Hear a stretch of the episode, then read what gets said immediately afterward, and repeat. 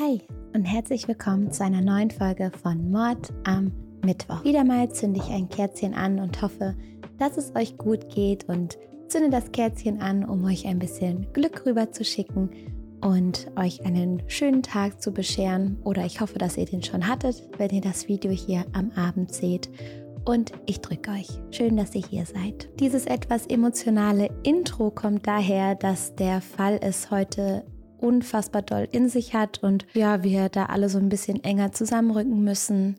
Ich bitte um besonders viel Respekt in den Kommentaren. Ihr werdet gleich schon hören, warum ich das nochmal so betone. Deswegen will ich hier heute auch mal gar nicht so lange drum rumquatschen. Lasst mir gerne ein Abo und ein Like da. Ihr wisst, ich muss das sagen. Ich bin YouTuber. Und jetzt starten wir gemeinsam rein. Wir reden heute über Stephanie R. oder über 36 Tage Martyrium. Ich erzähle euch heute von dem Fall, der mich neben der grausamen Tat an sich vor allem wegen der medialen Berichterstattung zutiefst schockiert hat. Heute geht es um das Martyrium der 13-jährigen Stefanie aus Dresden, die nach 36 Tagen Gefangenschaft befreit werden konnte und darum, wie ihr Leid vor aller Öffentlichkeit bis ins kleinste Detail ausgebreitet und ausgeschlachtet wurde. Wir reden häufig ja über Fälle, um daraus etwas zu lernen. Und genau das ist auch heute der Ansatz. Es ist der 11. Januar 2006 und die 13-jährige Stefanie wird wie jeden Morgen um 6.20 Uhr von ihrem Wecker aus ihren Träumen gerissen. Müde öffnet sie die verschlafenen Augen und realisiert, dass sie noch 40 Minuten Zeit hat,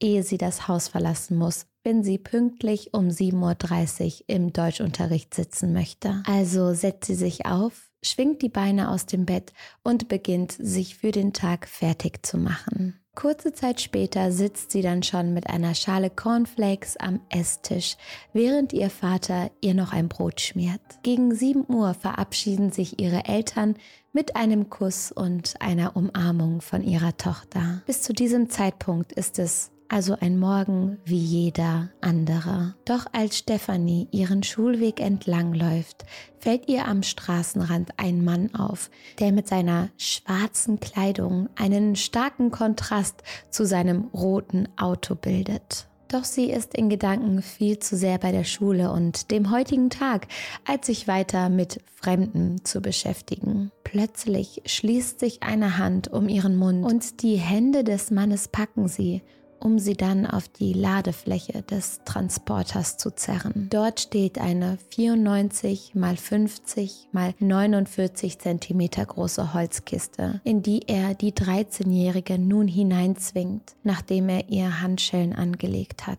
Nochmal zur Verdeutlichung. Die Box ist verdammt klein. Und während der Fahrt, die nur wenige Minuten lang andauern, denkt Stephanie in dem dunklen, sargähnlichen Raum an ihren verstorbenen Großvater und betet, obwohl sie eigentlich nicht religiös ist, um ihre Sicherheit. Bitte, lieber Gott, mach, dass das alles nur ein Traum ist. Am Ziel angekommen transportiert ihr Entführer die Holzkiste, in der Stephanie liegt, in seine Zwei-Zimmer-Wohnung, wo er sie dann hinauslässt. Als sie die spärlich eingerichtete Wohnung erblickt, wird ihr bewusst, das hier ist leider kein schlechter Traum. Um 10.30 Uhr, Stefanis Eltern sind bereits vollkommen mit ihrer Arbeit beschäftigt, klingelt plötzlich das Telefon. Es ist die Schule, die mitteilt, dass Stefanie bis jetzt nicht aufgetaucht ist. Ich glaube, so ein Anruf ist der größte Albtraum aller Eltern. Die sind sich nämlich sicher, dass Stefanie nicht einfach bloß geschwänzt hat und sich irgendwo herumtreibt. Sie laufen sofort den Schulweg ihrer Tochter ab, doch von der fehlt jede Spur. Sie melden sie als vermisst und kurze Zeit später beginnt die riesige Suchaktion nach der vermissten 13-Jährigen. Die Polizei untersucht zunächst die Wohnung der Familie, einschließlich Stefanis Zimmer, da in solchen Fällen, so hart es auch ist, natürlich immer erst im engsten Kreis des vermissten Kindes ermittelt wird. Die Polizei geht außerdem der Theorie nach, dass Stefanie womöglich auf eigene Faust abgehauen sein könnte. Bei den Ermittlungen stößt man jedoch auf keinerlei Hinweise oder Indizien, die das Verschwinden des Mädchens erklären könnten. Man tappt völlig im Dunkeln. Die Polizei hat nun den Verdacht, dass die 13-Jährige Opfer eines Sexualverbrechens geworden sein könnte, weshalb sie in einer Datenbank gezielt nach einem registrierten Sexualstraftäter suchen. Und Stefanis Entführer ist wegen eines vergangenen Verbrechens tatsächlich in dieser Datenbank vermerkt. Allerdings nicht unter der Bezeichnung Sexualstraftäter, sondern als Straftäter mit sexueller Orientierung. Diese kleine Abweichung führt dazu, dass die Identität des Täters zunächst im Verborgenen bleibt. Aber wer ist der Täter? Wer ist der Mann, der die 13-jährige Stefanie in sein Auto gezogen hat. Mario M. wird in der DDR als Sohn zweier junger Eltern geboren. Seine 17-jährige Mutter und sein 15- oder 16-jähriger Vater sind mit ihrem Kind mehr als überfordert. Der kleine Junge ist hochbegabt und sehr interessiert an seiner Umwelt. Tatsächlich hat man Mario M. später ein IQ von 140 diagnostiziert. Das ist wirklich eine Menge. Ich glaube, ich komme da auf so ein Drittel. Aber das ist wirklich Wahnsinn. Und solche Kinder, die hochbegabt sind, brauchen besonders viel Aufmerksamkeit, weil sie eben sehr schnell unterfordert sind. Und das kann durchaus anstrengend sein. Mario will alles probieren und erfahren, er will lernen, er stellt viele Fragen und treibt seine Eltern damit in die Weißglut. Sie reagieren genervt auf ihren wissbegierigen Sohn. Besonders bei seinem Vater artet das Ganze oft in Gewalt aus. Marios Kindheit wird von Schlägen, Aggression, Ablehnung und Vernachlässigung überschattet. Mit drei Jahren bekommt er ein Abszess an der Nase, welches sich Stück für Stück in seinem Gesicht ausbreitet.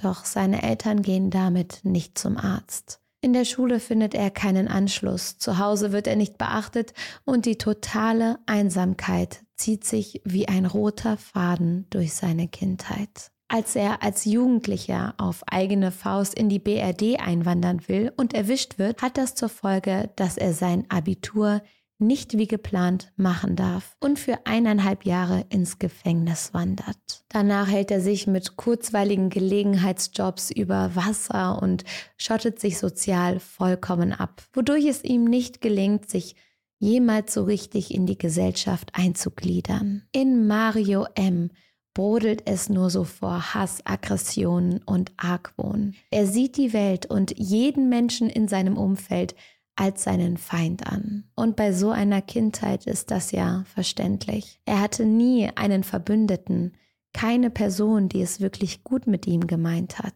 Dennoch wünscht er sich nichts sehnlicher als eine Frau, die für immer bedingungslos an seiner Seite steht. Eine Frau, die er, jetzt kommt's, zu seinem persönlichen Eigentum machen kann, die keine Widerworte gibt, die immer da ist und ihn nie verlässt. Doch sein Beziehungsglück hält sich in Grenzen. So berichtet seine erste Freundin von Marius krankhafter Eifersucht und von seinen regelmäßigen, unkontrollierbaren Aggressionsausbrüchen. Sein besitzergreifendes Verhalten ging sogar so weit, dass er ihr einmal damit gedroht hat, sie in einer Kiste einzusperren, sollte sie es wagen, ihn zu verlassen. Er ist besessen von Sex und erwartet die ständige Verfügbarkeit seiner Freundin. Und sie macht mit. Vielleicht, weil sie Angst hat, vielleicht, weil sie unerfahren ist, vielleicht auch wegen beidem. Er fängt an, sie zu schlagen und fleht danach direkt um Verzeihung. So schreibt er ihr Briefe, taucht vor ihrer Schule auf und droht damit,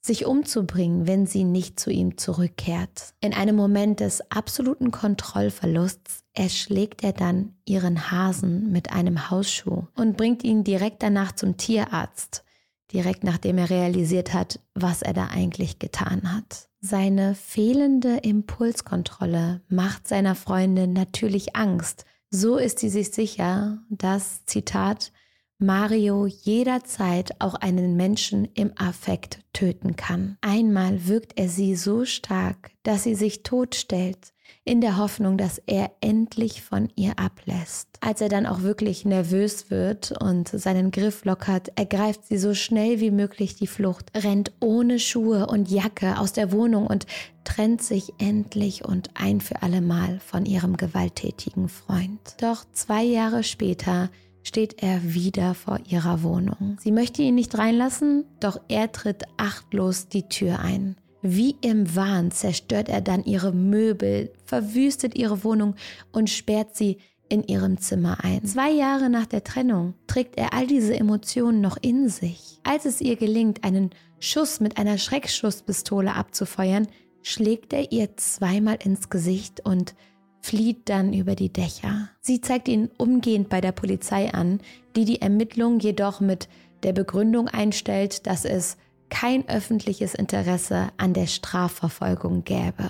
Die zweite Freundin von Mario berichtet ebenfalls von Gewaltausbrüchen innerhalb der Beziehung. So habe er sie eines Nachts überwältigt, vergewaltigt und vermutlich ihr gemeinsames Kind gezeugt. Als er erfahren hat, dass sie schwanger ist, habe er ihr dann in den Bauch getreten. Und auch die Geschichten seiner dritten Freundin gleichen denen ihrer Vorgängerinnen. Auch sie sei von ihm vergewaltigt, geschlagen, gedemütigt und eingesperrt worden. Doch sie hatte so viel Angst vor ihm, dass sie sich einfach nicht traute, ihn anzuzeigen. Im Juli 1999 muss Mario M. schließlich wegen der Vergewaltigung eines 14-jährigen Mädchens ins Gefängnis. Da er damals offiziell Ersttäter war, erhielt er mit drei Jahren und vier Monaten eine verdammt milde Haftstrafe. Keine dreieinhalb Jahre dafür, dass er einem Kind so etwas angetan hat. Und selbstverständlich seinen Ex-Freundinnen. Aber das wusste zu der Zeit noch niemand. Er wird allerdings im Jahr 2002 wegen guter Führung vorzeitig auf Bewährung entlassen, weil seine psychologische Gutachterin zu dem Entschluss gekommen ist, dass, Zitat, eine gleichgelagerte oder ähnliche Tat nicht zu erwarten sei. Mit anderen Worten geht nach ihrer Einschätzung keine weitere Gefahr mehr von Mario M aus. Das klingt natürlich erstmal grob fahrlässig von dieser Psychologin. Ich habe aber in mehreren Podcasts gehört, dass sie verteidigt wurde, weil es für so Gutachter immer verdammt schwer ist, die Menschen einzuschätzen Häufig sieht man ja nur einen kleinen Teil dieser Person, einen kleinen Teil ihres Lebens und dann zu sagen, ja, der wird nie wieder was machen, das ist eine verdammt große Aufgabe und dass es da auch zu Fehleinschätzungen kommen kann, muss nicht unbedingt daran liegen, dass die Psychologin da Fehler gemacht hat. Und trotzdem geht Mario M. jetzt sozusagen mit einem Freifahrtschein aus dem Knast. Man brauche sich keine Sorgen mehr machen. Das Gutachten, das ihm das ermöglicht hat, wurde nämlich auf Basis der kurzen Bewährungsakte der Staatsanwaltschaft erstellt. Seine Ex-Freundinnen oder andere Menschen aus Marios Bekanntenkreis wurden nicht befragt. Die Gutachterin traf Mario ein einziges Mal zu einem gemeinsamen Gespräch, in dem er sich wohl sehr überzeugend präsentieren konnte. Und tatsächlich schaffte er es auch, die nächsten Jahre lang unauffällig zu bleiben. Die Sehnsucht nach einer Frau, die bedingungslos an seiner Seite steht und ihm gegenüber macht und wehrlos ist, wächst Tag für Tag. Dabei ist ihm außerdem wichtig, dass sie unberührt ist. Er will der Erste sein. Denn nur so hat er das Gefühl von absoluter Macht und Kontrolle. Daher rührt auch seine Faszination für junge Mädchen, die sich leichter beeinflussen lassen als eine erwachsene, gestandene Frau im Alter von Mario. Und so fällt die Wahl des 35-Jährigen auf die 13-jährige Stephanie, die er nun vollkommen für seine persönliche Zwecke ausnutzt. Mario M. tut ihr schreckliche Dinge an auf die ich gar nicht zu sehr eingehen möchte. Er missbraucht sie und macht davon Videoaufnahmen. Immer wieder zwingt er sie auf den Videos zu lächeln. Wenn er fertig ist mit seinem Missbrauch, dann folgen oft alltägliche Dinge wie gemeinsames Essen, das Schauen von Filmen und Kinderserien oder das Erledigen von Schulaufgaben. Wenn sie sich wehrt, an seinen Aktionen teilzunehmen, dann sagt er, er würde sie an die Hunde verfüttern oder sie verhungern lassen. Außerdem erzählt er ihr, dass er Kontakt zu einem Auftragsmörder habe, der sie töten würde, wenn sie es wagt, ihn zu verraten. Dieser psychische Druck und die ständige Angst führen dazu, dass Stephanie, als sie eines Nachts mit Mario M. von einer Polizeistreife angehalten wird, keinen Mucks von sich gibt. Ihr müsst euch mal vorstellen, wie viel Angst sie gehabt haben muss, vor der Polizei nichts zu sagen, diese Chance nicht zu nutzen. Um sicherzustellen, dass Stephanie nicht wie seine Ex-Freundinnen flieht, kettet er sie an eine Wand, während er schläft und sperrt sie in eine Holzkiste, sobald er das Haus verlässt. Doch Stephanie verliert trotz all dem, was ihr widerfährt und was er ihr antut, weder die Hoffnung noch den Verstand. Um Mario M nicht zu verärgern, spielt sie sein Spiel mit und plant währenddessen ihre eigene Befreiung. Ich wollte ihn im Glauben lassen, dass seine Pläne aufgehen. Insgeheim dachte ich, bald werde ich sowieso rauskommen. Eine 13-Jährige. Davor habe ich so unfassbar viel Respekt. So versucht sie Botschaften auf Toilettenpapier zu schreiben, um sie unter der Wohnungstür in den Flur des Mehrfamilienhauses zu schieben. Rufen Sie die Polizei. Hier wird ein entführtes Mädchen festgehalten. Doch das gestaltet sich schwieriger als erwartet. Da draußen gerade Schnee liegt, ist der Fußboden ständig nass und matschig, weshalb das Papier durchweicht und die Schrift verschwimmt. Doch Stephanie hat einen Plan. So äußert sie circa am vierten Tag ihrer Gefangenschaft den Wunsch, an ihren Schulsachen zu arbeiten. Während Mario M. also denkt, dass sie Aufgaben löst, schreibt sie Hilferufe auf Zettel. Zunächst schreibt sie die Nachrichten vorsichtig mit Bleistift. Als ihr jedoch einfällt, dass der Schriftzug so leichter verwischen könnte, zieht sie die Buchstaben sorgfältig mit Kugelschreiber nach. Da sie zuvor die Adresse und den vollen Namen des Täters auf einem Bewerbungsschreiben entdeckt hat, kann sie auch diese für ihre Rettung essentiellen Informationen auf die kleinen Briefe schreiben. Als sie fertig ist, packt sie ihr Schulzeug in ihren Rucksack und stellt diesen in die Abstellkammer, in der auch ihre Jacke hängt. Die gefalteten Briefe steckt sie heimlich in ihre linke Jackentasche und legt zur Tarnung ihre Handschuhe darauf. Später erzählt sie in einem Interview, dass diese Idee vermutlich von ihrer liebsten Detektivreihe, die drei Fragezeichen, inspiriert wurde. Sie sagt, Vielleicht habe ich daher meinen kriminalistischen Hauch. Als sie und Mario M. eines Nachts mit den Hunden spazieren sind, denn ja, er hat Hunde und die müssen raus, passt Stephanie dem Moment ab, in dem ihr Entführer abgelenkt scheint und lässt einen ihrer Zettel auf den Boden fallen, während sie inständig versucht, sich ihre Nervosität nicht anmerken zu lassen. Danach bleibt ihr erstmal nichts anderes übrig, als zu hoffen. Und tatsächlich geht fünf Wochen nach ihrer Entführung endlich der entscheidende Anruf bei der Polizei ein. Es ist ein aufmerksamer Passant, der meldet, dass er einen Zettel gefunden habe, auf dem Folgendes geschrieben steht. Rufe bitte sofort die Polizei an. Das ist kein Scherz. Sie soll zur Laubertstraße 2 fahren. In der Wohnung von Mario M. wird die seit Mittwoch, dem 11.01. vermisste 13-Jährige festgehalten. Handeln Sie schnell. Jede Minute zählt. Es geht um Leben und Tod. Bitte helfen Sie. Das ist kein Scherz. Vielen Dank dem Retter oder der Retterin. Auf der Rückseite steht, ich bitte die Polizei, kein Wort zu Herrn M zu sagen weil dies meinen Tod bedeuten würde. In roten Großbuchstaben zieht sich die Aufschrift Hilfe quer über den Text. Ich habe so viele Gedanken zu diesem Zettel. Ich finde, man spürt durch die Wortwahl, wie verzweifelt Stefanie war und wie viel Angst sie hatte. Außerdem finde ich das sehr gut, dass der Passant den Brief abgegeben hat, weil er hätte das Ganze ja auch wirklich für einen Scherz halten können und ignorieren können, im Matsch liegen lassen können. Eine Gruppe Zivilbeamter begibt sich umgehend zur betreffenden Wohnung und klingelt an der Tür von Mario M. Doch die Jalousien sind unten, aber man erkennt, dass das Licht brennt. Da es in der Wohnung jedoch mucksmäuschenstill ist, gehen die Beamten davon aus, dass niemand zu Hause ist. So bewegen sie sich durch das Mehrfamilienhaus und befragen die Nachbarn zu Mario M. Die melden jedoch nichts Auffälliges Nachbar, ein ganz normaler, so wie alle anderen hier. Schließlich ruft die Polizei den Schlüsseldienst, um sich Zugang zur Wohnung des Verdächtigen zu verschaffen. Von innen hört Stefanie, dass jemand am Schloss rumwerkelt und ihr Herz beginnt schneller zu schlagen. Sie fürchtet auf den letzten Metern um ihr Leben.